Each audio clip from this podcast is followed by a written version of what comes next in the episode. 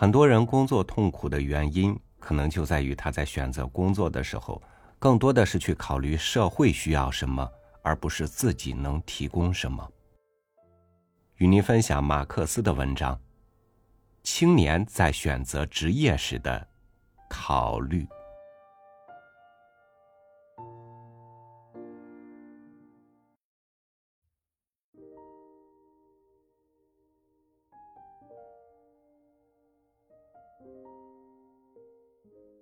自然本身给动物规定了它应该遵循的活动范围，动物也就安分的在这个范围内活动，不试图越出这个范围，甚至不考虑有其他什么范围的存在。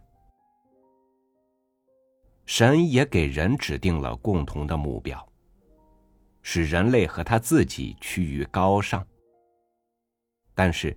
神要人自己去寻找可以达到这个目标的手段。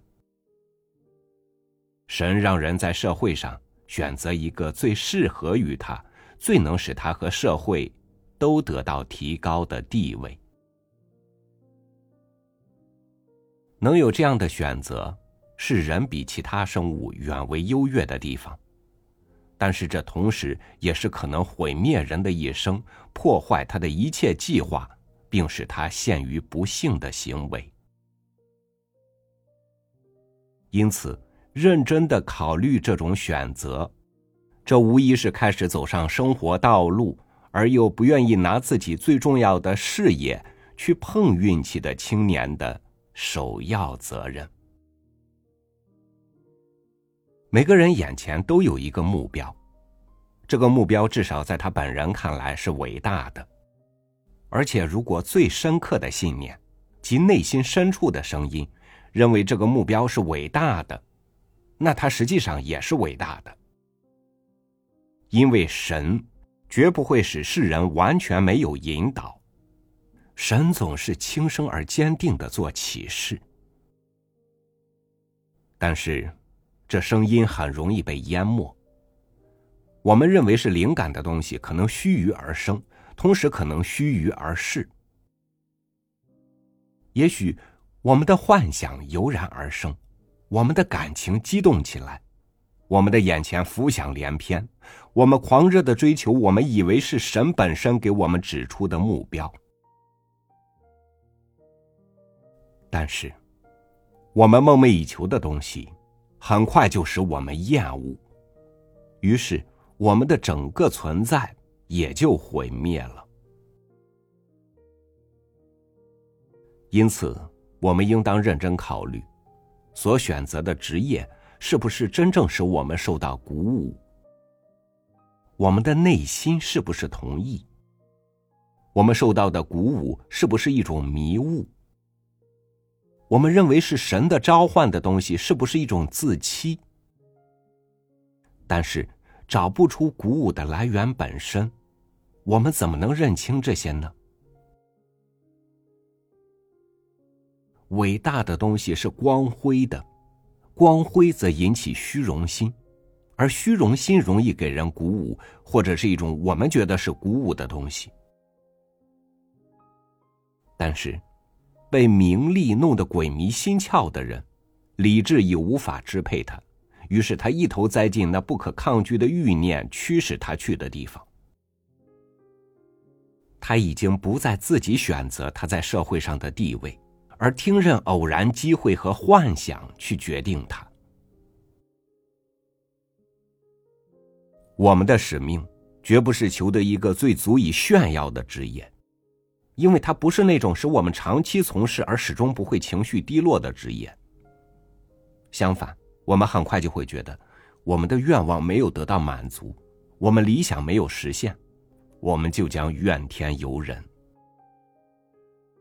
但是，不只是虚荣心能够引起这种或那种职业突然的热情。也许，我们自己也会用幻想把这种职业美化，把它美化成人生所能提供的至高无上的东西。我们没有仔细分析它，没有衡量它的全部分量，即。他让我们承担的重大责任，我们只是从远处观察他。然而，从远处观察是靠不住的。在这里，我们自己的理智不能给我们充当顾问，因为它既不是依靠经验，也不是依靠深入的观察，而是被感情欺骗、受幻想蒙蔽。然而，我们的目光应该投向哪里呢？在我们丧失理智的地方，谁来支持我们呢？是我们的父母，他们走过了漫长的生活道路，饱尝了人世的辛酸。我们的心这样提醒我们：如果我们通过冷静的研究，认清所选择的职业的全部分量，了解他的困难以后，我们仍然对他充满热情。我们仍然爱他，觉得自己适合他，那时我们就应该选择他。那时我们既不会受热情的欺骗，也不会仓促从事。但是我们并不能总是能够选择我们自认为适合的职业。我们在社会的关系上，还在我们有能力对他们起决定性影响以前，就已经在某种程度上开始确立了。我们的体质常常威胁我们，可是任何人也不敢藐视他的权利。诚然，我们能够超越体质的限制，但这么一来，我们也就垮得更快。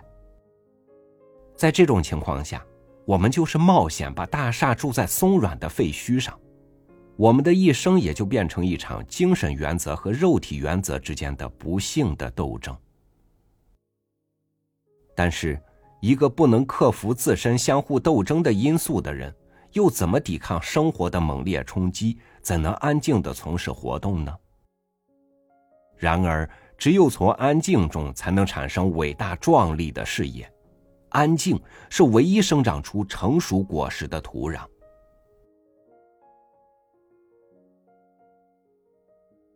尽管我们由于体质不适合我们的职业，不能持久的工作。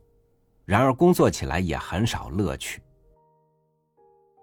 但是，为了恪尽职守而牺牲自己幸福的思想，激励着我们不顾体弱去努力工作。如果我们选择了力不能胜任的职业，那么，我们绝不能把它做好。我们很快就会自愧无能，并对自己说：“我们是无用的人，是不能完成自己使命的社会成员。”由此产生的必然结果就是妄自菲薄。还有比这更痛苦的感情吗？还有比这更难于靠外界的赐予来补偿的感情吗？妄自菲薄是一条毒蛇，它永远蔑视着我们的心灵，吮吸着其中滋润生命的血液，注入厌世和绝望的毒液。如果我们错误的估计了自己的能力，以为能够胜任经过周密考虑而选定的职业，那么这种错误将使我们受到惩罚。即使不受到外界指责，我们也会感到比外界指责更为可怕的痛苦。如果我们把这一切都考虑过了，如果我们生活的条件容许我们选择任何一种职业，那么，我们就可以选择一种能使我们最有尊严的职业，选择一种建立在我们深信其正确的思想上的职业，选择一种给我们提供广阔场所来为人类进行活动、接近共同目标及完美境地的职业。尊严，就是能使人高尚起来。使他的活动和他的一切努力具有崇高品质的东西，就是使他无可非议、受到众人钦佩并高于众人之上的东西。但是，能给人以尊严的只有这样的职业。在从事这种职业时，我们不是作为奴隶般的工具，而是在自己的领域内独立的进行创造。这种职业不需要有不体面的行为，甚至最优秀的人物也会怀着崇高的自豪感去从事它。最合乎这些要求的职业，并不一定是最高的职业，但总是最可取的职业。但是，正如有失尊严的职业会贬低我们一样，那种建立在我们后来认为是错误的思想上的职业，也一定使我们感到压抑。这里，我们除了自我欺骗，别无解救办法。而以自我欺骗来解救，又是多么的糟糕！那些不是干预生活本身，而是从事抽象真理研究的职业，对于还没有坚定的原则和牢固不可动摇的信念的青年，是最危险的。同时，如果这些职业在我们心里深深的扎了根，如果我们能够为他们的支配思想牺牲生命、竭尽全力，这些职业看来还是最高尚的。这些职业能够使才能适合的人幸福，但也必定使那些不经考虑、凭一时冲动就仓促从事的人毁灭。相反，重视作为我们职业的基础的思想，会使我们在社会上占有较高的地位。提高我们本身的尊严，使我们的行为不可动摇。一个选择了自己所珍视的职业的人，一想到他可能不称职时，就会战战兢兢。这种人单是因为他在社会上所居地位是高尚的，他也就会使自己的行为保持高尚。在选择职业时，我们应该遵循的主要指针是。人类的幸福和我们自身的完美，不应认为这两种利益是敌对的、互相冲突的，一种利益必须消灭另一种的。人类的天性本身就是这样的。人们只有为同时代的人的完美、为他们的幸福而工作，才能使自己也过得完美。如果一个人只为自己劳动，他也许能够成为著名的学者、大哲人、卓越诗人，然而他永远也不能成为完美无疵的伟大人物。历史承认那些为共同目标劳动，因而自己变得高尚的人是伟大人物；经验赞美那些为大多数人带来幸福的人是最幸福的人。宗教本身也教会我们，人人敬仰的理想人物就曾为人类牺牲了自己。有谁敢否定这类教诲呢？如果我们选择了最能为人类福利而劳动的职业，那么重担就不能把我们压倒，因为这是为大家而献身。那时我们所感到的，就不是可怜的、有限的、自私的乐趣。我们的幸福将属于千百万人，我们的事业将默默的，但是永恒发挥作用的存在下去。面对我们的骨灰，高尚的人们将洒下热泪。卡尔·马克思。写于一八三五年八月十二日。